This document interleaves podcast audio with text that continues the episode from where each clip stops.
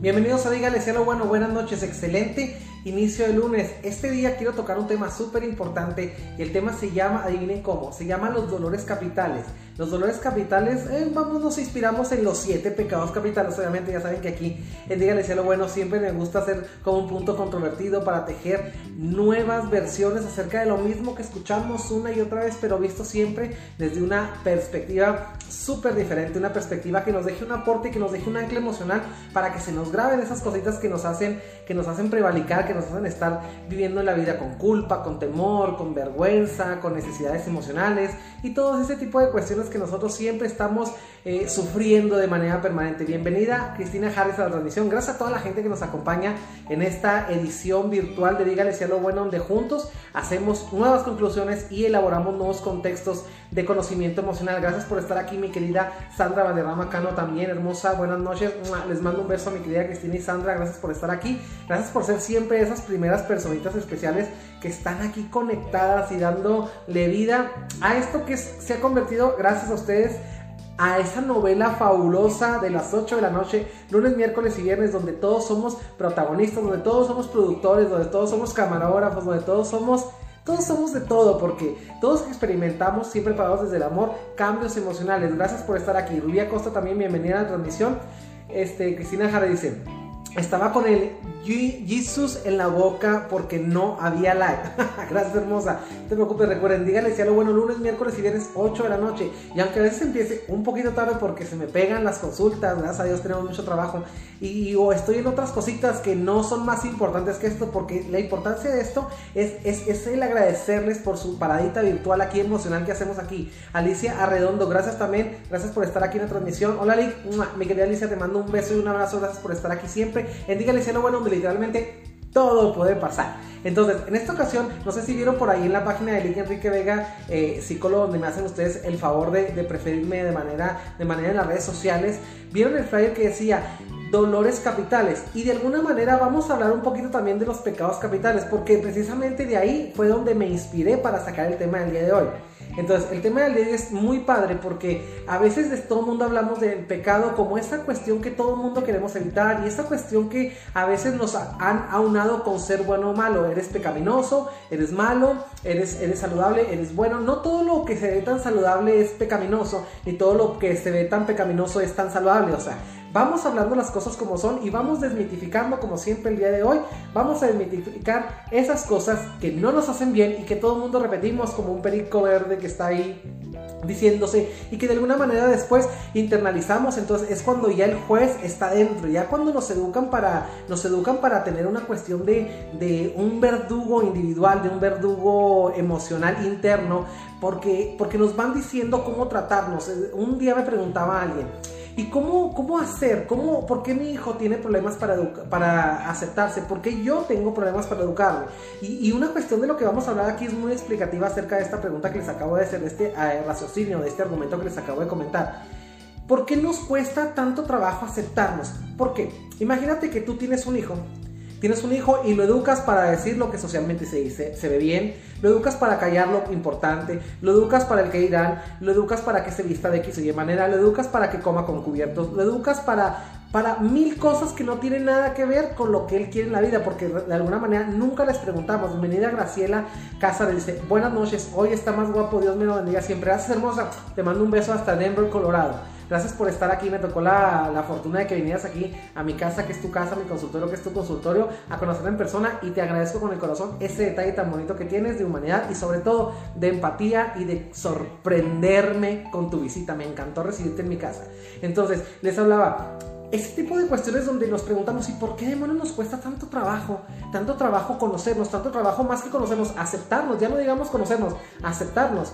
Entonces, imagínate que tienes ese hijo que lo educas para esto, que lo educas para lo otro, lo educas para todo menos para conocerse. Entonces, de pronto llega una cuestión de vida cuando es adulto en la cual vamos intervenido ese canal se ve intervenido o es roto ese canal de autodiálogo positivo, ese canal de autocrítica positiva, ese canal de, autocomunicación con su yo, con su supremo saber, con su suprema eh, conciencia, esa parte donde la conciencia nunca despega. Entonces, qué, interesante porque ¿cómo, ¿cómo, podemos ostentar que no tengamos personas adultas que, que, se, que, eviten desconocerse cuando, o, que, o que presumamos a de personas adultas que se quieran conocer, que se quieran aceptar, que es la terminación el día de hoy. O sea, ¿cómo aceptarnos si venimos educados para, para todo menos para nosotros? ¿Cómo, cómo aprender a, educarnos en esa parte emocional si nunca nos hablan de emociones? ¿Cómo evitar el desconocimiento interno si no tenemos ese gimnasio emocional? Yo siempre le digo,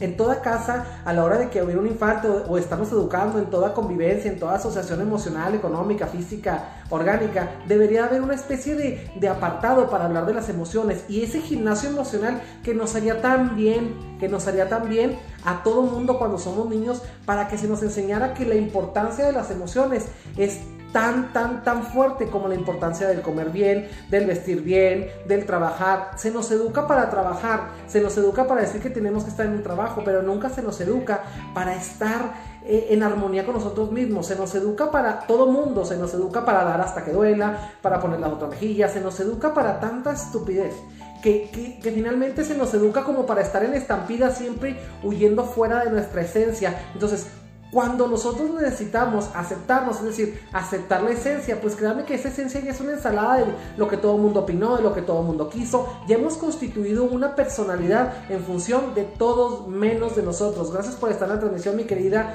Vicky R. León. Bonita noche también para ti. Y aquí es donde se empiezan a generar dolores capitales. Y van a preguntarse, ¿y qué tiene que ver dolores capitales con pecados capitales? De pronto, ese dolor que se convierte en un pecado. El otro día estaba con mis amigos de la Barbacoa El Campeón, la más sabrosa que en Chihuahua, por cierto, que nos contrataron para hacer conferencias y nos contrataron para darles, eh, no capacitación, porque capacitación es como si no fueran capaces y yo fuera a darles una capacidad, no para darles una instrucción emocional, ahí sí, una instrucción emocional a sus empleados. Entonces hablábamos, la, conferencia, la primera se llamaba Cada cabeza es una barbacoa y la segunda se llamó El dolor como una voz o el dolor como la voz de las emociones. Y de pronto vamos hablando del dolor porque ese dolor, yo les comentaba a ellos, que ese dolor que vamos albergando a lo largo de la vida es porque nos desconocemos, porque nos ignoramos, porque nos dejamos en tercera persona, porque nos, nos abandonamos como prioridad y sobre todo porque no sabemos mirarnos con una autoestima radical. Es decir, una autoestima radical significa una aceptación radical. Entonces, ese tipo de cuestiones nos van haciendo caer en determinados dolores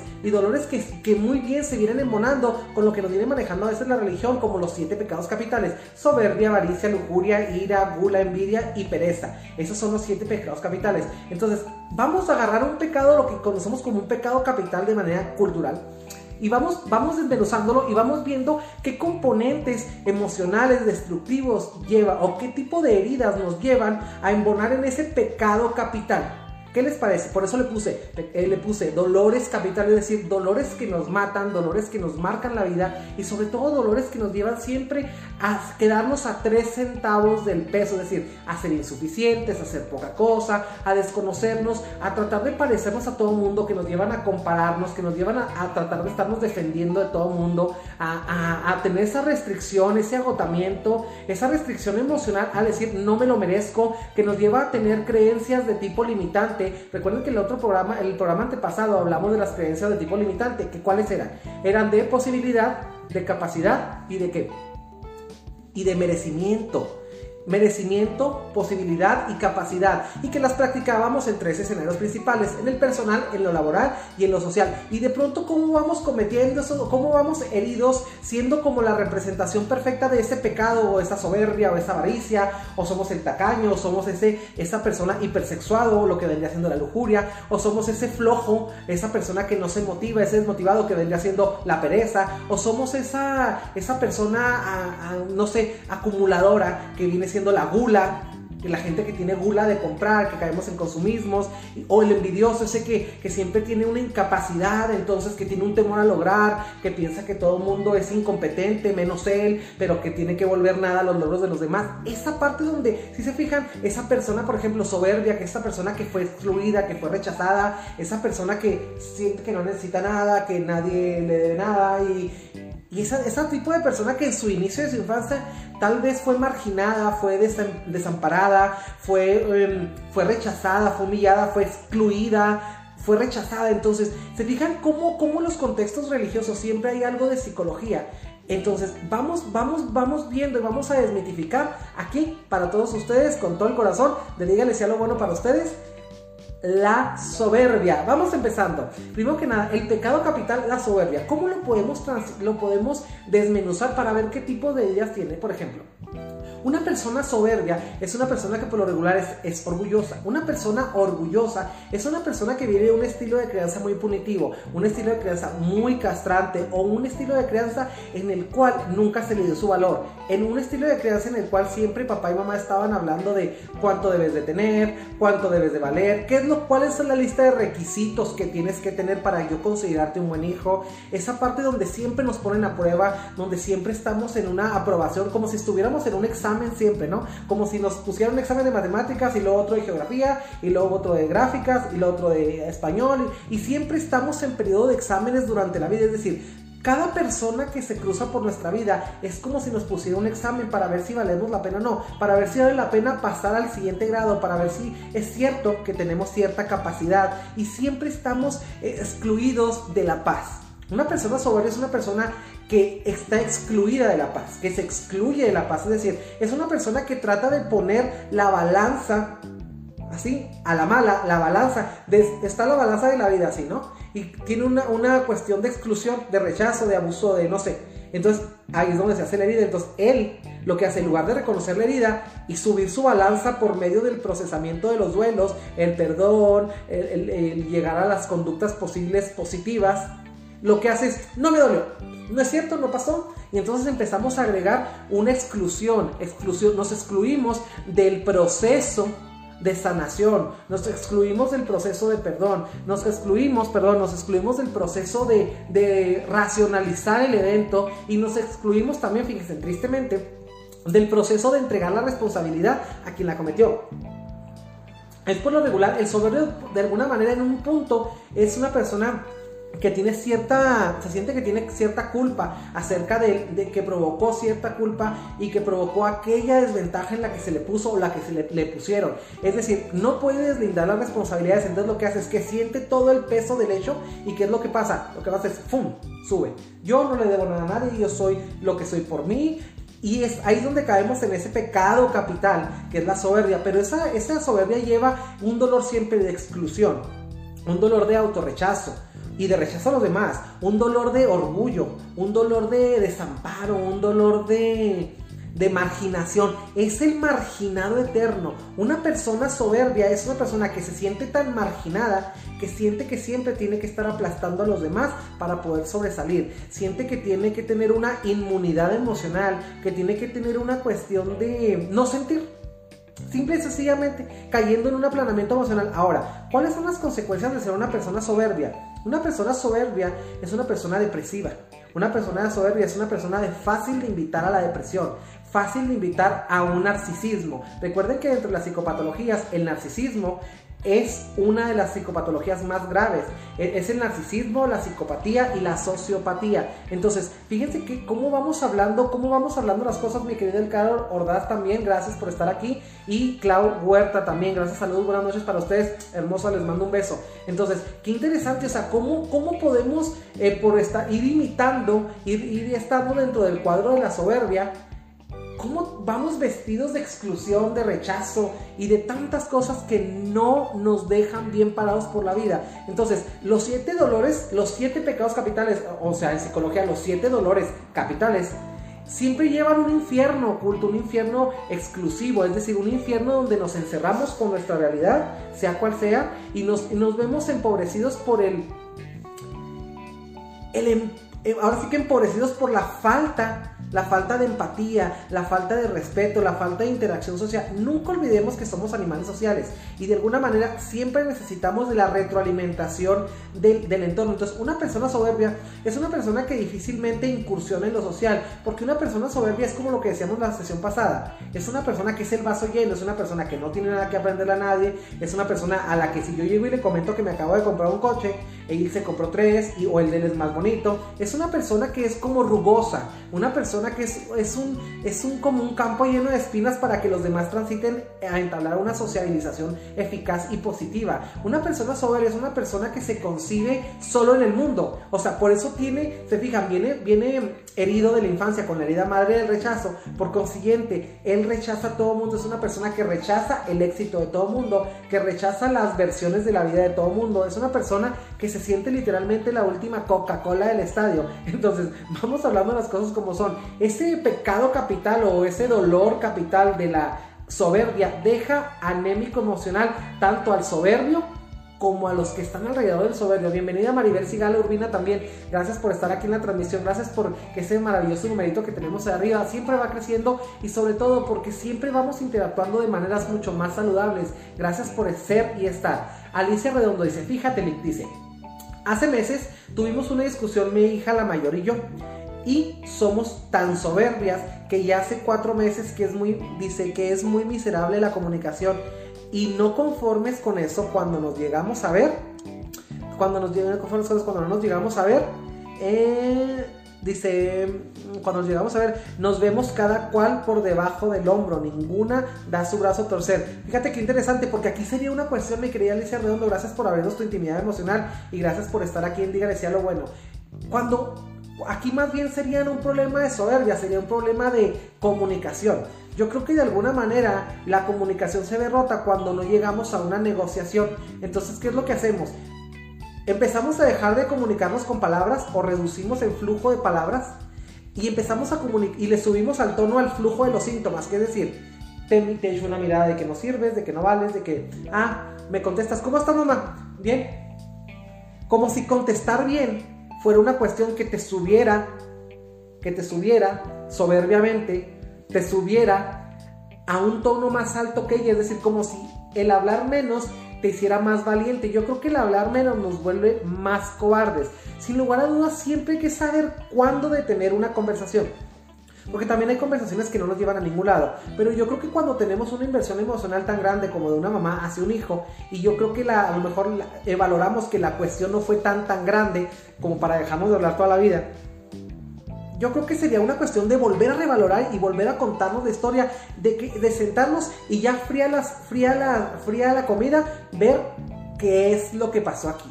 Yo creo que eh, alguien no es darle su brazo a torcer, fíjate. Cuando hablamos de un perdón, siempre pensamos que es un favor a quien nos agredió. Cuando decimos dar su brazo a torcer, es como si estuviéramos en una canasta de vencidas, ¿no?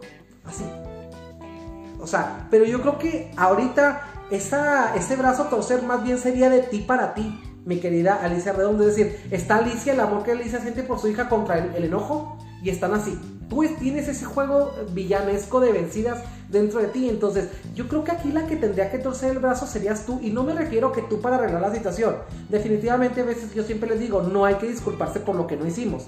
Pero también yo, yo quiero que te vayas un poquito más allá. Yo quiero que te vayas un poquito más allá. Y más allá me refiero a, vamos, vamos, si ella no tiene la madurez, yo creo que en alguien tiene que cambiar la cordura. Entonces, de alguna manera yo creo que, eh, a menos de que ya te dejara de interesar para siempre, tener un nexo, es cuando de veras eh, deberíamos de dejar de jugar a terminar las relaciones. Yo creo que cuando uno se atreve a terminar una relación es porque jamás la va a volver a empezar. Entonces no creo literalmente que sea tu caso. Entonces vamos hablando las cosas como son, mi querida Alicia Redondo. Gracias por la confianza en tu intimidad emocional y sobre todo gracias por confiar en la, en la palabra y confiar en la, en, el, en, la, en la orientación emocional de este loco psicólogo que se conecta aquí lunes, miércoles y viernes a las 8 de la noche en esta cosa que yo le puse de repente dígale si a lo bueno. Entonces, mi querida Alicia Rando, dile si a lo bueno, negocia contigo, no, no negocies con ella, negocia contigo. Quiero que tú seas más grande que ella y que la situación, aquí la mamá eres tú. No significa, y ni estoy diciendo que tú tienes que dar tu brazo a torcer porque eres la mamá.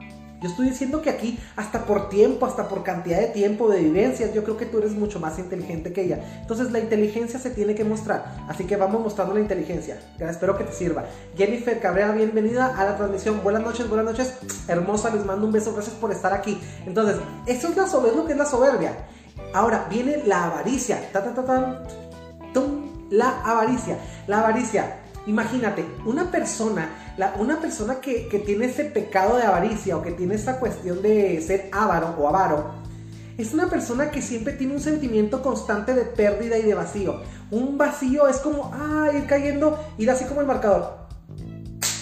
en caída libre, pero imagínense que no llega, el marcador estuviera cayendo todavía.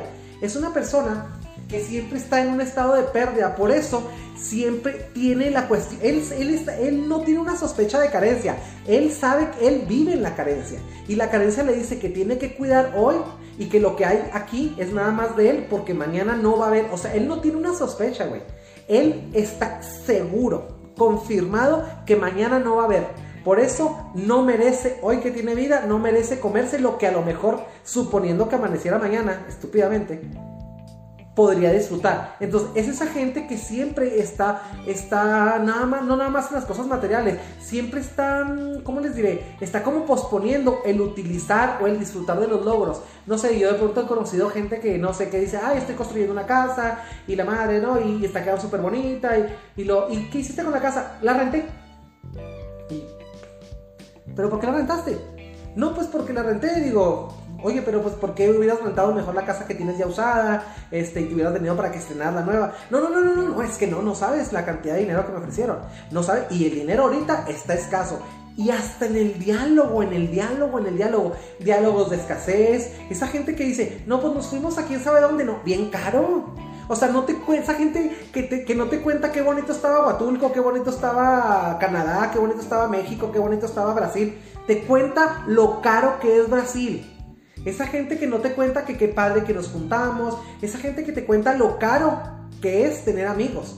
Esa gente que no te dice qué bueno le salió su carro, qué las maravillas de su coche. Eh, te, dice lo que le costó. Y siempre estamos parados en un juicio de valor, es decir, es caro, es imposible pagar, es casi impagable. Eh, siempre estamos promoviendo eh, diálogos y estamos escribiéndole cartas así todos los días cartas a la miseria, cartas a la carencia. Es esa persona que nunca ha dejado de, tratar ese sentimiento de que necesita acumular. De ahí vienen también los acumuladores. Porque no nomás acumular es acumular dinero, es acumular para zapatos, es acumular ropa que ya no sirve. Es decir, déjalo ahí porque puede que, ¿qué tal si me sirve? Oye mamá, y este que No, no, no, ahí déjame. Oye, fíjate que el vecino lo necesita. No, no, no, ahí deja. ¿Qué tal que nos sirve mañana? Y que, mira, mañana lo vas a necesitar y no va a haber.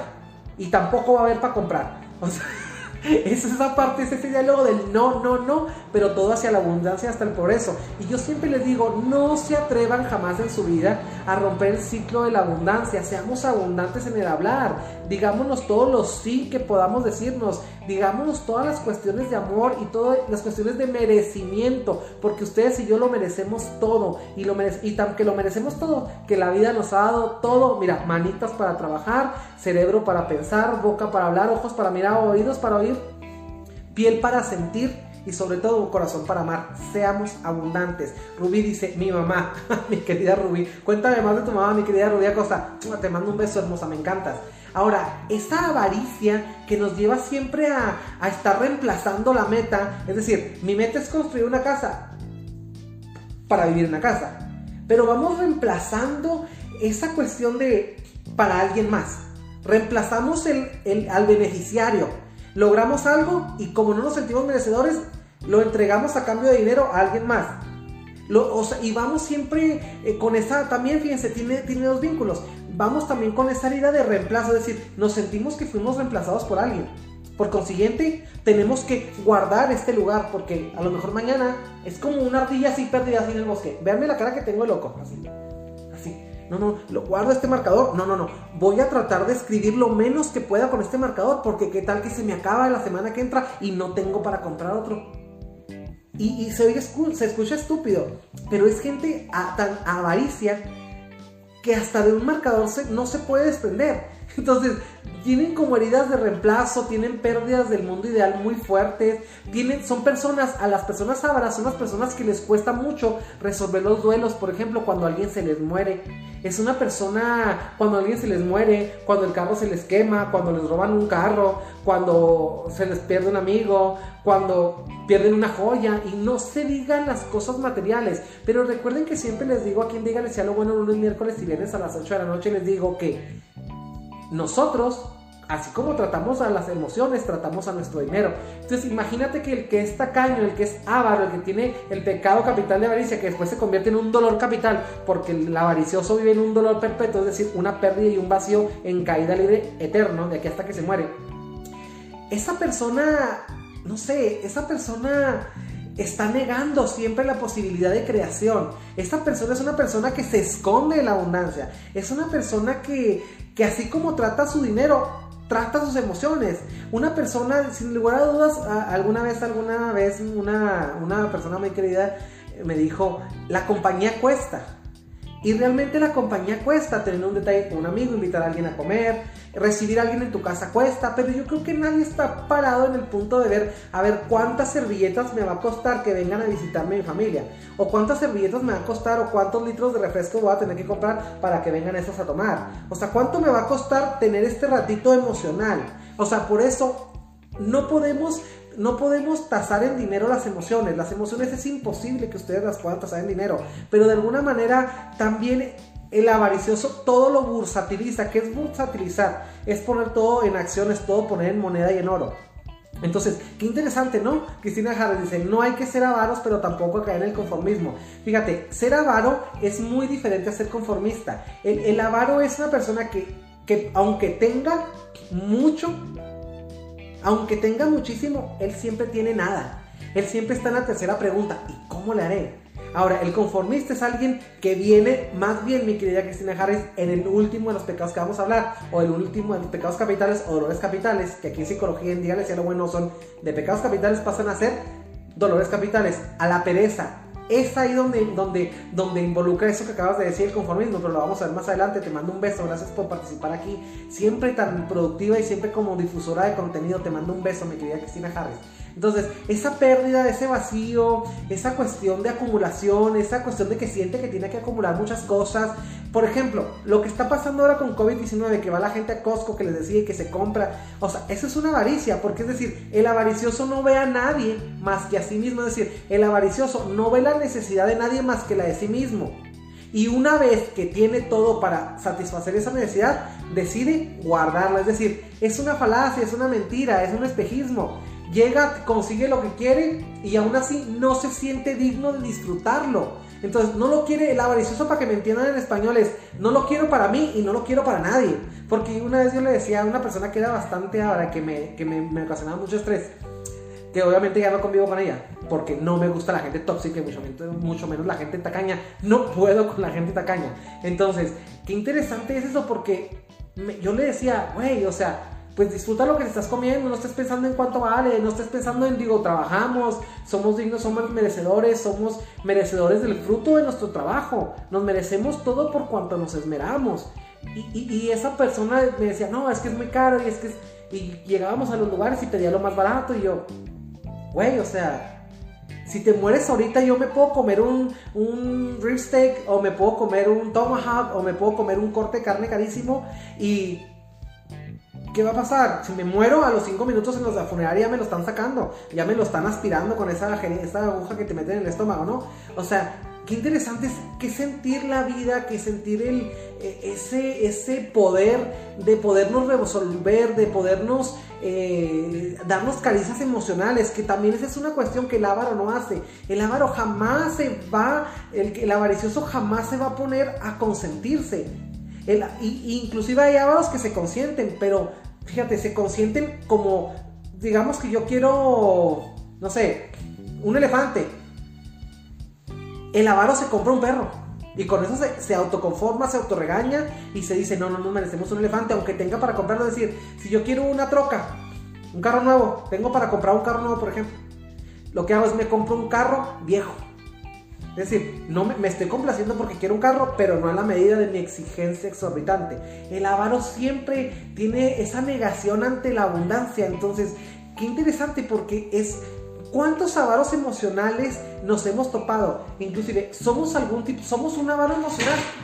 Somos un avaro emocional. ¿Qué es lo que, qué es lo que hacemos? ¿Qué es lo que hacemos con lo que creamos? Yo creo que la realización de todo logro no viene más que estrechamente ligada a la causa del disfrute que nos ocasiona. Es decir, la recompensa emocional que sentimos de poder ser dueños de lo que vivimos y de lo que creamos para nosotros mismos y para la gente que nos rodea. Es decir, esa maravilla que se siente que después de estar uno satisfecho puede compartir. Recuerden que yo siempre aquí en Día Les lo Bueno siempre les digo que no se trata de dar lo que no tenemos, se trata de darnos a nosotros primero y que después seamos una fuente de abundancia. Entonces, en esta parte de, la avaricia, pues esta pérdida y este vacío en caída libre nunca acaba. Y es esa persona que, que al final de cuentas, el día que se está muriendo, tiene ese dolor de, ¿y quién se va a quedar con todo lo que he hecho? Pues, ¿y quién se va a quedar con ese Mercedes-Benz nuevo que nunca use, que es de reliquia? Es decir, esa gente que nunca se va a quitar, gracias Marianas por la manita, te mando otra de regreso, esa persona que nunca se da la dignidad y el derecho de disfrutar de lo que es. Ahora otra cosa, una persona, esta, esta persona ávara también tiene mucho problema para recibir el afecto, porque es esa persona que, que no, no recibe para que después no le pida. Esa persona que mejor no le pide a nadie nada para después no tener que dar nada. ¿Sí? Esa persona que, que, que siente que cuando recibe algo le da el derecho a los demás de pedirle. Entonces imagínense, imagínense a qué grado, a qué dolores emocionales podemos llegar cuando no, no nos permitimos recibir el amor de la gente que nos rodea. Y no estoy hablando de la familia, no se equivoquen, la familia es nada más el lugar de origen. Si su familia, su familia es su familia si se comporta como familia. Pero si su familia no más es su familia, pero no se comporta como familia, entonces nada más es el grupo de origen. Vamos aclarando las cosas y vamos desmitificando, porque esa es la parte en la que yo quiero que seamos bien puntuales para saber dónde depositamos las emociones, dónde depositamos ese recurso eh, afectivo que a todos nos nace del ser y para el cual estamos diseñados para crear por medio de las emociones y por medio de la realización y por medio de todo, pero menos sobre todo por menos del dolor. ¿Qué le quieren que les diga? La vida es una maravillosa aventura y siempre se los digo. Ahora, vamos a uno que me gusta mucho, que es la lujuria. Ah, y aquí es donde nos ponemos calientes y cachondos y fugaces. La lujuria, fíjate nada más. La lujuria.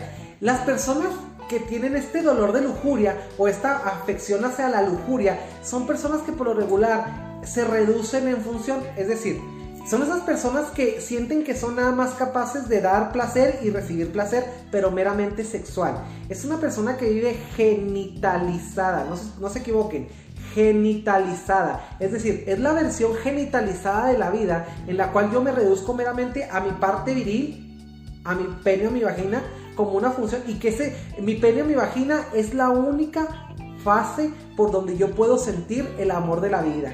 Es decir, es la única parte por donde yo me establezco con un nexo con otra persona. Es esa persona que, ay, primero vamos a ver cómo cogemos y después a ver si nos gustan. Esto pasa mucho con los homosexuales.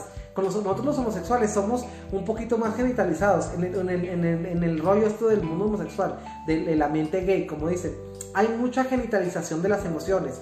Entonces, hay mucha lujuria. Y no, no nada más eso, digo, porque lo tengo aquí a la mano porque, porque lo conozco, ¿no? O sea, es una cuestión en donde el sexo es top Y las emociones, bueno, después si coges rico, pues después nos seguimos mandando un mensaje, ¿no? Para ver si un día salimos a un café. Entonces, qué interesante es todo esto, ¿no? O sea, qué interesante, digo, no, no es que todos sean así, pero no es que todos seamos así, pero de alguna manera es, un, es una cuestión que, que me llama mucho la atención, porque yo siempre lo platico, que es, digo, la gran mayoría es, una putería, ¿no? Es, un, es una cuestión de hipersexualización. Entonces, qué interesante, es ese dolor profundo al, miedo a tejer nexos de calidad que vienen desde una herida de abandono, en, en la herida madre de la infancia. Es una cuestión de queremos remover traumas por medio del placer. Queremos negar el trauma, la herida, la, absoluta caída, pérdida de algo y, la que, queremos reemplazarla con sexo. Eso es la lujuria, el perdernos en la pasión del cuerpo y de la carne. Ese tipo de cuestiones de lujuria que nos siempre nos llevan a un tipo de dolor muy intenso y un dolor profundo porque prolongamos, tratamos de prolongar la vida por medio de un bienestar fisiológico, es decir, el sexo. Es una cuestión de desamparo emocional eterna, es una persona es una persona que va a tener, son los enfermos sexuales, lo que dice la gente enfermo sexual, o la gente hipersexualizada, o los adictos al sexo. Es esa gente que no le encuentra sabor a la vida más que por medio de una vagina de un pene. Entonces vamos hablando las cosas como son. Jennifer Cabrera dice, me sucedió con mi esposo, es acumulador. Cuando recién llegó a su casa tenía, eh, llegó a su casa tenía dos cosas que ya no servían. Dice, recuerdo empezar a limpiar y todo y él se enojaba. Me costó, dijo, años poder tirar unas velas. Dice, me costó... Mm, dice, mm, iba, dice, me costó años poder tirar unas velas, eran pedazos de velas y él decía que las iba a derretir y a formar otras. Ah, dice, ha cambiado un poco, pero yo constantemente he hablado con él de sacar lo que no sirve y aparte también es avaro, solo compraba un pollo para comer todo el mes, lo ponía a cocer y lo congelaba. No ha sido fácil, pero está cambiando desde que llegué yo a su vida, ya come mejor y no se queja de gastar ni de comer. Ahí va poco a poco adaptándose. Fíjate qué interesante, ¿no? Fíjate que, fíjate que, eh, no sé, fíjate qué interesante, o sea, porque ¿cómo, ¿cómo, nos dicen que no merecemos X o Y cantidad de cosas? Y a lo mejor él viene de una cuestión de. Viene de una cuestión de no merecimiento. Tiene una, una creencia limitante de no merezco, de no soy, de no valgo, de no existo, de no, de no soy lo suficientemente bueno. Y ahí es donde la recompensa se ve. La recompensa se ve. ¿Cómo te diré? La recompensa se ve recortada. Eh, algo no tan valioso no merece algo tan bueno. Y es ahí donde vamos tejiendo. Entonces, habría que ver en su historia de vida. Yo creo, claro que te, imagino y me, me imagino que debe haber sido muy difícil o es aún todavía muy difícil. Porque es gente que siempre hay que estar convenciéndolo de que sí se puede, de que sí tenemos dinero, de que sí hay, de que no es caro, de que la vida es suave. Entonces, mi, este agradecimiento para ti por habernos comentado tu historia, mi querida Jennifer. Y aquí dice, Alicia Redondo dice, Lick, ¿es posible que lo sexual se, se duerma? Completamente. Lo sexual se duerme, fíjate. Hay una cuestión. lo, sexual se duerme dependiendo de la motivación que nos lleve al sexo. La motiva si es una persona, por ejemplo, en el caso de las mujeres, las mujeres es muy común que mientras están enojadas con sus esposos, no tienen relaciones sexuales con sus esposos. Pero también se ha convertido de pronto como un castigo.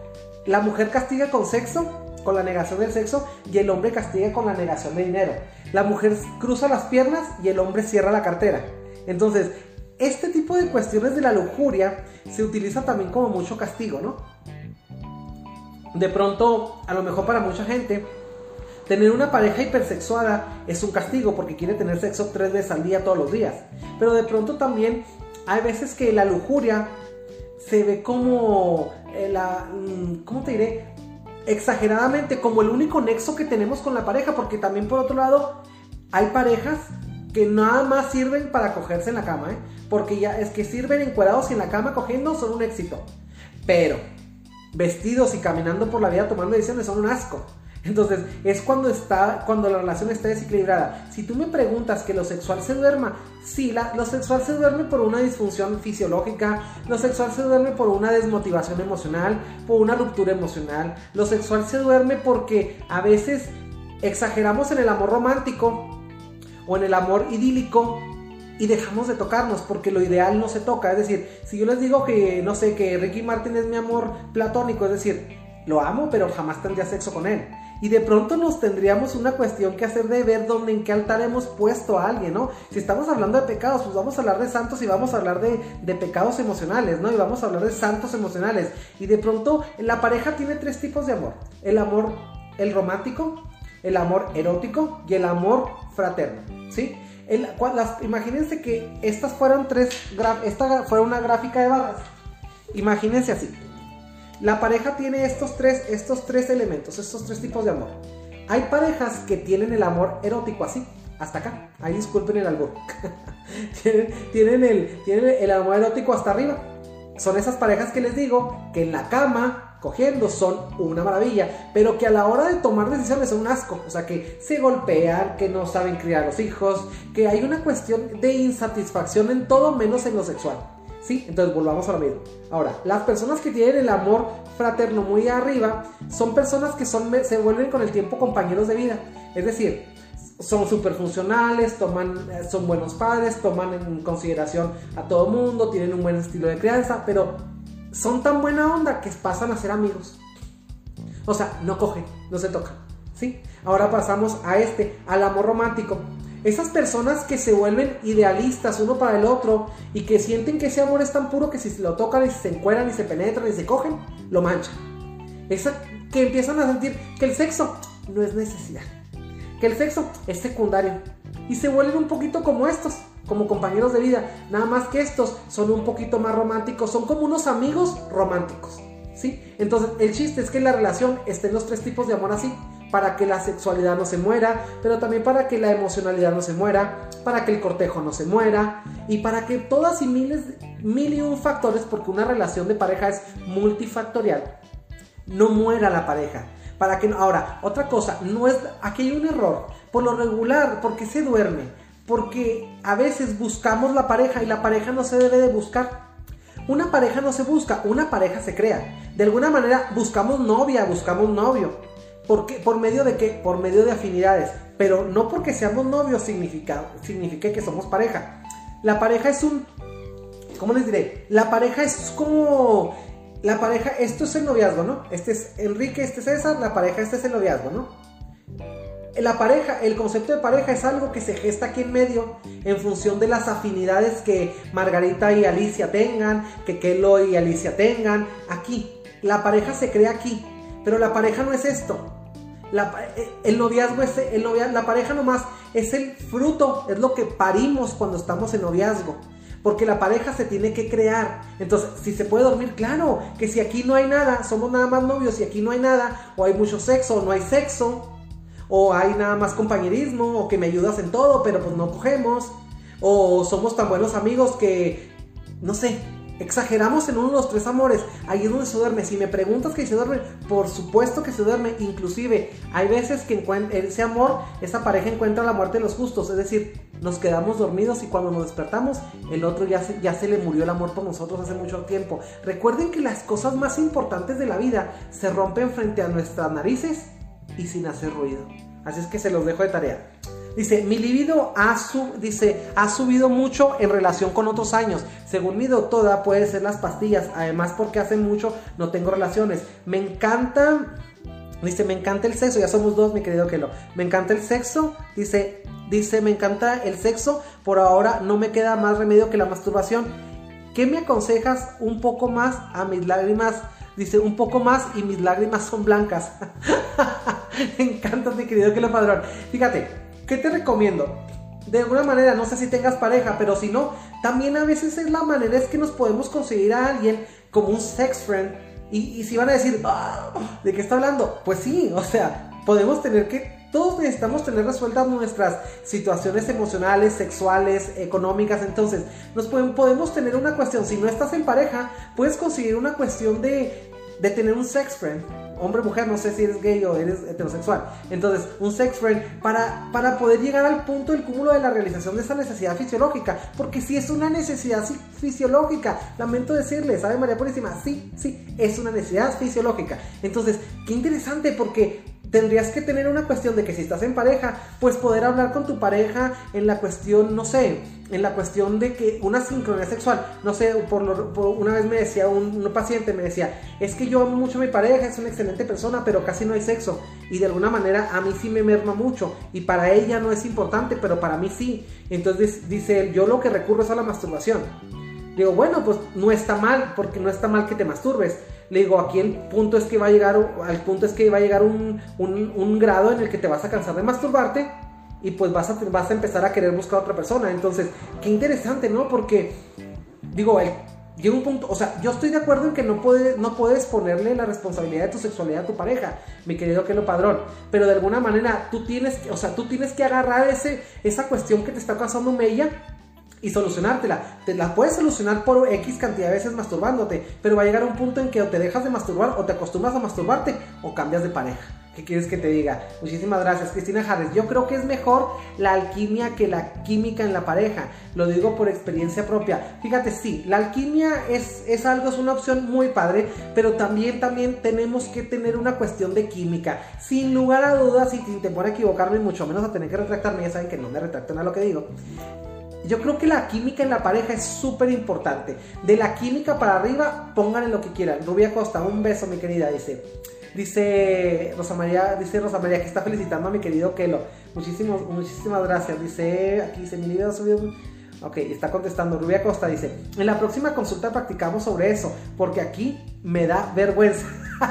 pues adelante, échale, mi querida Rubí, échale, dice. Lick dice, Lick, ¿con la edad disminuye el orgasmo? No. Con la edad disminuye la capacidad de excitarnos emocionalmente. Con la edad disminuye nuestra fascinación por el sexo. Porque por otro lado también hay muchos tabús. Las abuelitas no tienen sexo, los discapacitados no tienen sexo. Todos tenemos sexo. Todos tenemos sexo y a todos nos gusta el sexo, en mayor o menor frecuencia. El chiste es ponernos en un conjunto en donde nosotros podamos tener una pareja que realmente nos dé batería o que realmente tenga esa sincronía sexual, porque el sexo es importante a la hora de consolidar una pareja completamente. El sexo, sin importar qué tan buena persona sea, si tú eres una persona que no tiene sexo con tu pareja, pues se van a convertir en amigos. Y es ahí donde la cabra va a chillar. Es decir, en lugar de la que la cama chille, va a chillar la cabra. ¿Cuál es la cabra? Pues se te va a pelar al monte. Es decir, la pareja se va a querer ir. O sea, y esa es la parte donde el sexo es un motivante, es un fusionador. Ahora, las personas que lo exacerban o que lo exageran, que era el tema por lo que empezamos a hablar de todo esto, son personas que están tratando de exagerar la función del sexo porque tienen una cantidad de nichos vacíos en su vida. El emocional, el afectivo, sienten que nada más sirven para eso. Es decir, que uno se siente vivo meramente por lo genital, por el pene o por la vagina. Así se los voy a decir con todas sus letras. Ahora, vamos a cambiarle un poquito. Ahora viene la ira.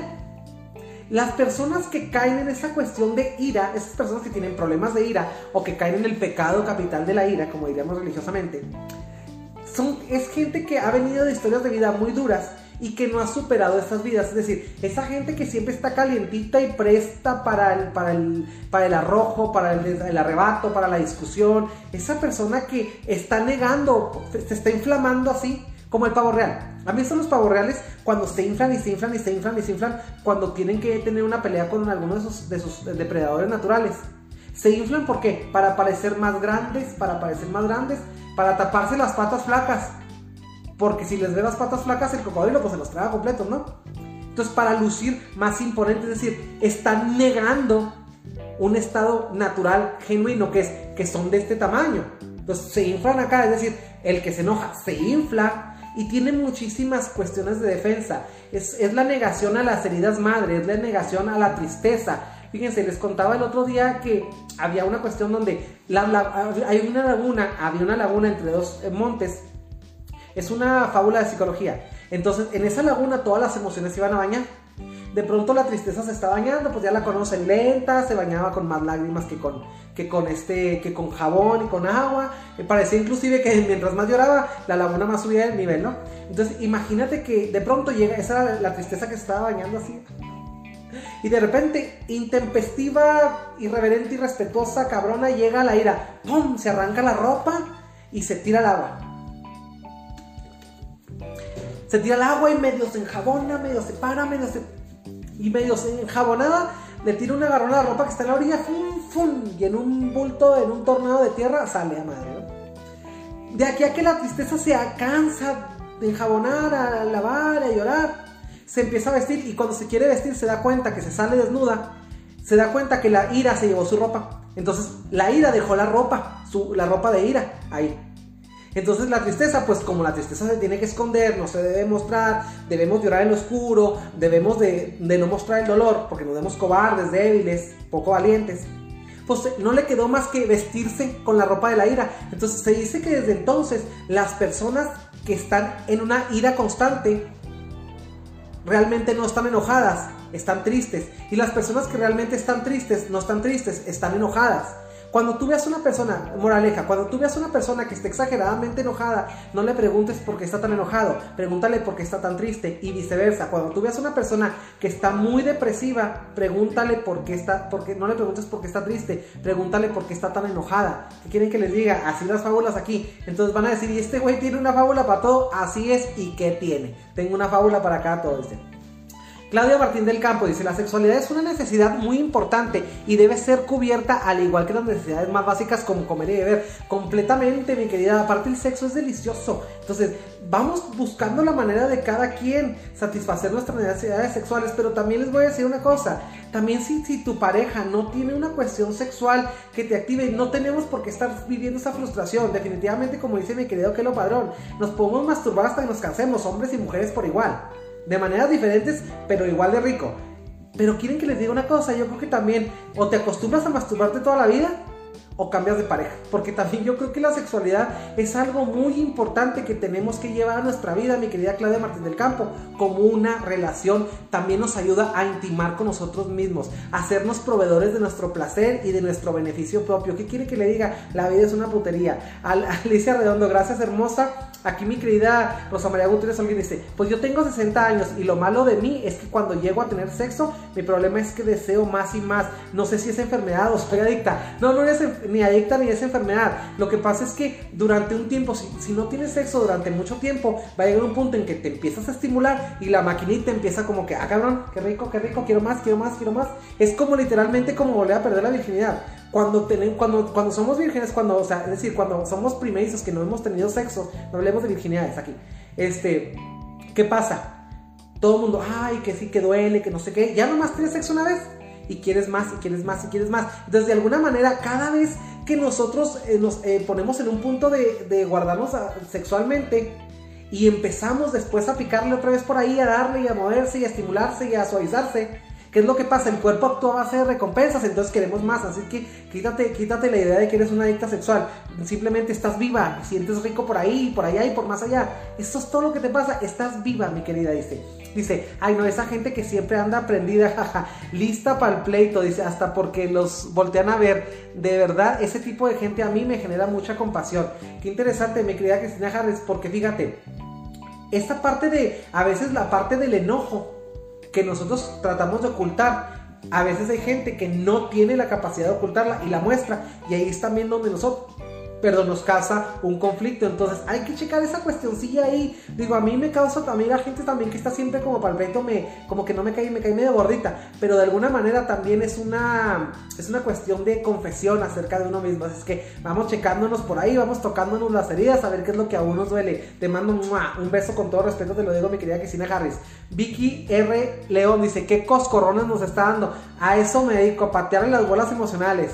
Mi querida Rosa María dice, pero me encanta el sexo y eso me dice, y eso, eso me da cuidado por mi edad. Pero ¿por qué cuidado? Dijo, inclusive en la edad que tienes, si ya no te puedes embarazar, pues, ¿qué quieres que te diga? Sexo con responsabilidad, hazte dulces y deliciosos los años de la vida. Así funciona. El que tenga con qué y quien tenga por dónde, hay que tener relaciones es una parte que tenemos que tener siempre con responsabilidad, es decir, sin sobresalir la importancia que el sexo tiene en la vida, pero también sin negar la importancia que el sexo tiene en la vida. Muchísimas gracias, mi querida Cristina Jares, te amo, me encantas. Ya tiene 42.02 minutos, Alicia Redondo 50. Muchísimas gracias. Ahora, vamos con la gula. La gula, híjole, eso también me gusta porque a mí me gusta mucho el sexo y me gusta mucho la comida. Entonces, qué interesante, ¿no? Para que vean que este loco psicólogo que tienen aquí tiene esa parte humana muy controlada, pero sobre todo también muy festejada. Mañana me voy a dar mi masajito. Yo una vez por semana trato, mínimo, una vez por semana, una vez cada 15 días, y de darme un masaje así súper rico, relajante. ¿Por qué? Porque me lo merezco, porque aquí no es soberbia, ya avaricia, de lujuria. Aquí nada más hay ganas de seguir viviendo bien fuera la ira Ahora, vamos a hablar de la gula. Necesidad de atención, híjole, la, la gula es una cuestión de necesito atención. La gula tiene mucho que ver con la mamá. La gula, la gula, o decir, la gente que come de manera compulsiva, que viene haciendo la gula en, en los pecados capitales y en los dolores capitales vendría haciendo lo que viene siendo la, la bulimia, ¿sí? Entonces, qué interesante, o sea, esa necesidad de atención, ese miedo al abandono, esa parte que tiene que ver con mamá, con el nexo de amor, de alimentación primero emocional, que después se representa en un nexo de alimentación física, con alimentos, con comida, con satisfactorios. Recuerden que tenemos, hay una fase del desarrollo que se llama la etapa oral. Entonces nos hemos quedado a veces en la etapa oral, es decir, exploración por la boca. Entonces nos causa mucho placer el estar comiendo, y pero también porque te queremos como, como rellenar ese hueco que tenemos de insuficiencia y ese hueco, ese vacío emocional tan grave y sobre todo la mayoría de las personas que tienen una cuestión de bulimia tienen una cuestión de revictimización, es decir, no tienen un trauma simple, tienen un trauma complejo, es decir, un trauma simple es un trauma, por ejemplo, te violan una vez, ese es un trauma simple, pero te violan durante mil veces así como a mí, ese es un trauma complejo. Entonces, esta parte de la bullying es como, es como cuando aún tenemos esa mala relación con mamá, esa mala relación que nos lleva siempre a, estar reviviendo la herida, la herida, la no sirves, no vales, no mereces, esa parte donde yo me tengo que estar alimentando, es decir, lo que tú no me das, me lo doy yo. Entonces, qué interesante, ¿no? O sea, cómo tiene que ver, cómo, cómo tiene que ver todo con lo que venimos haciendo. Entonces, esa es la parte de la necesidad de atención. Quiero que me vean, o sea, quiero si valgo, lo merezco, yo me alimento. O sea, esa parte de revancha, ese miedo, abandono, incompetencia, todos esos sentimientos que tenemos de no merecimiento que vamos encontrando completamente el exacerbar la importancia de la alimentación para seguir dándonos, un satisfactor. El chiste es que pase por aquí porque aquí es donde está el disfrute. Entonces, qué interesante, ¿no? Qué interesante. Ahora, eso es referente a la gula. El abuso, eso tiene mucho que ver también con el abuso de sustancias. Por ejemplo, con actuar de una manera descontrolada en las recompensas por medio del comer. ¿Sí? Entonces vamos hablando de las cosas como son. Eso es referente a la gula. Ahora, la envidia, híjole, ese también me encanta. La, es la envidia es esa restricción o esa incapacidad que tenemos acerca de la abundancia, es ese temor a lograr, es esa incompetencia, insatisfacción, inseguridad, pobreza, toda la pobreza traumática que nos hicieron vivir cuando niños tiene mucho que ver con esa parte de siempre estarnos comparando entre hermanos, por ejemplo, esa parte de compararnos entre primos, compararnos entre sobrinos, compararnos entre hijos, compararnos entre padres, entre madres, entre todo. Siempre metas en la cabeza esto que le voy a decir. Siempre que usted se atreva o que usted se ponga en el, en el ramo de comparar algo, va a dejar mal parado. Si usted compara a A con B, va a dejar para mal parado a uno de los dos. Es decir, alguien se va a llevar su mierdita emocional. Alguien se va a lucir incompetente, rechazado, reprimido, invalidado, invisible, no consecuente, no consistente, no congruente. Alguien la va a pasar mal. Algo, algo la va a pasar, alguien la va a pasar mal. Siempre que ustedes se comparen, es decir, vamos a quedar mal. Entonces, van a, por ejemplo, entre los hermanos Siempre que estamos comparando a dos hijos, uno va a sentir envidia por el otro, porque si tú me dices a mi papá que yo no valgo y mi hermano sí, entonces ¿qué tiene él que no tenga yo? Entonces es decir, ¿qué es lo que él hace para ganarse todo lo que tiene? Y esa es la base de toda la envidia, porque el envidioso separa el logro del esfuerzo. Fíjate, yo tengo un Mercedes-Benz, por ejemplo. Yo tengo un Mercedes-Benz y la gente me ve, ah, son tu Mercedes-Benz y y la gente, ah, ese mamón, y se lo han de haber regalado, y quién sabe qué, y se ve muy bien, nomás con el carro, en el carro no, afea el carro. Entonces, a lo mejor la gente no se da cuenta, yo creo que ya se los he comentado, a lo mejor la gente no se da cuenta que te levantas a las 5 de la mañana a trabajar, por eso tienes un Mercedes-Benz. Entonces, pero la gente, como no lo sabe, opina. Saben que la gente aquí, hay siempre gente pendeja que opina, ¿no? Entonces, pendejos hay en todos lados. Entonces, no hay que temerles, hay que, no hay ni que explicarles, simplemente hay que dejarlos pasar por la vida y que se vayan, ¿no? Entonces, qué interesante, ¿no? Que esa restricción, o sea, restringen el éxito de los demás para después sentir que si ellos no lo tienen es porque la vida es injusta. ¿Sí? Es esa gente súper autocompasiva, es esa gente que piensa que todo el mundo le hace daño, es que no, no, no, no, es que yo no, no te pongas eso porque te ves muy nice, estás muy exageradamente bien vestida para la reunión. Es esa gente que siempre está envidiando la esencia de alguien porque durante su infancia fue abrupta y salvajemente comparado y descalificado. ¿Qué quiere que le diga? dice Liz Bad, dice, ¿cómo estás? Hola, ¿qué tal hermosa? Alicia Redondo dice, yo también como mis tres comidas normales y mis snacks, frutas, semillas, eso es bien. Como dice, son como cinco o seis veces al día. Está bien, o sea, mientras, fíjate, todo está bien, mi querida Alicia Redondo, mientras no te ocasione una disfuncionalidad. Aquí estamos hablando de que esto soberbia, avaricia, lujuria, ira, gula, envidia y pereza son excesos, exacerbaciones, exageraciones, exuberancias de una conducta que nos hacen sentir un dolor. La gente que tiene gula, por ejemplo, come hasta el grado que se castiga. ¿Sí?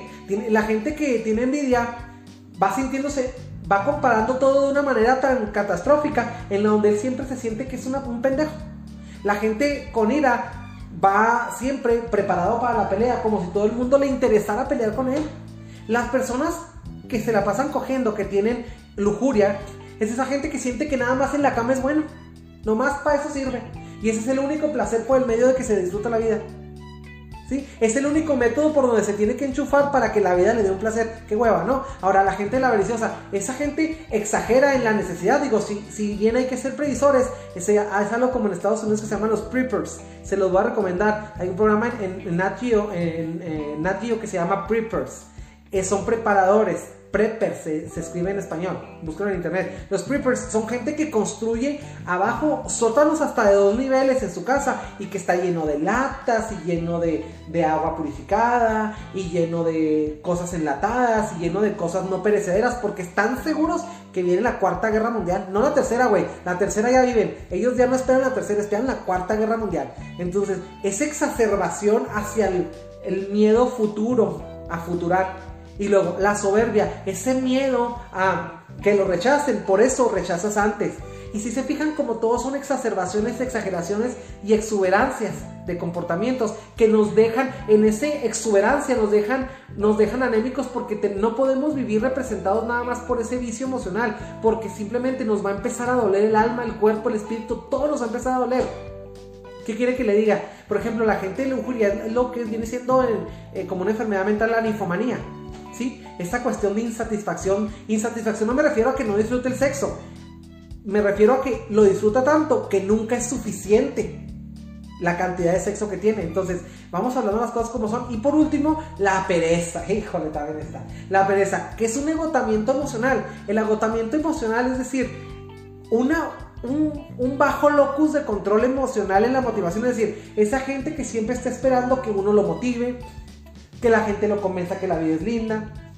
Esa gente que ya dio la lucha por perdida.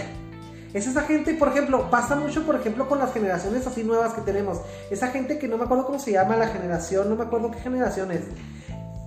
Hay una, busquen en las generaciones y vean las patologías de las generaciones. Hay Baby Bloom, hay Generación X, Generación Z. Busquen ese tipo de generaciones. Y ustedes vean que la generación que nació del 90 y del 90 a los 2000 y de los 2000 a los 2010 esa gente tiene un chorro de desmotivación. Por ejemplo, esos son esos chavitos que están esperando que, los papás los criaron, son resultado de las crianzas en donde los papás les dieron todo lo que a ellos no les dieron. O sea, los papás que se, los, los dueños de esta generación, los creadores de este tipo de generación tan fracasada, eh, son los papás que les dieron a sus hijos curando la paternidad con una embarrada de curándose el trauma de pobres.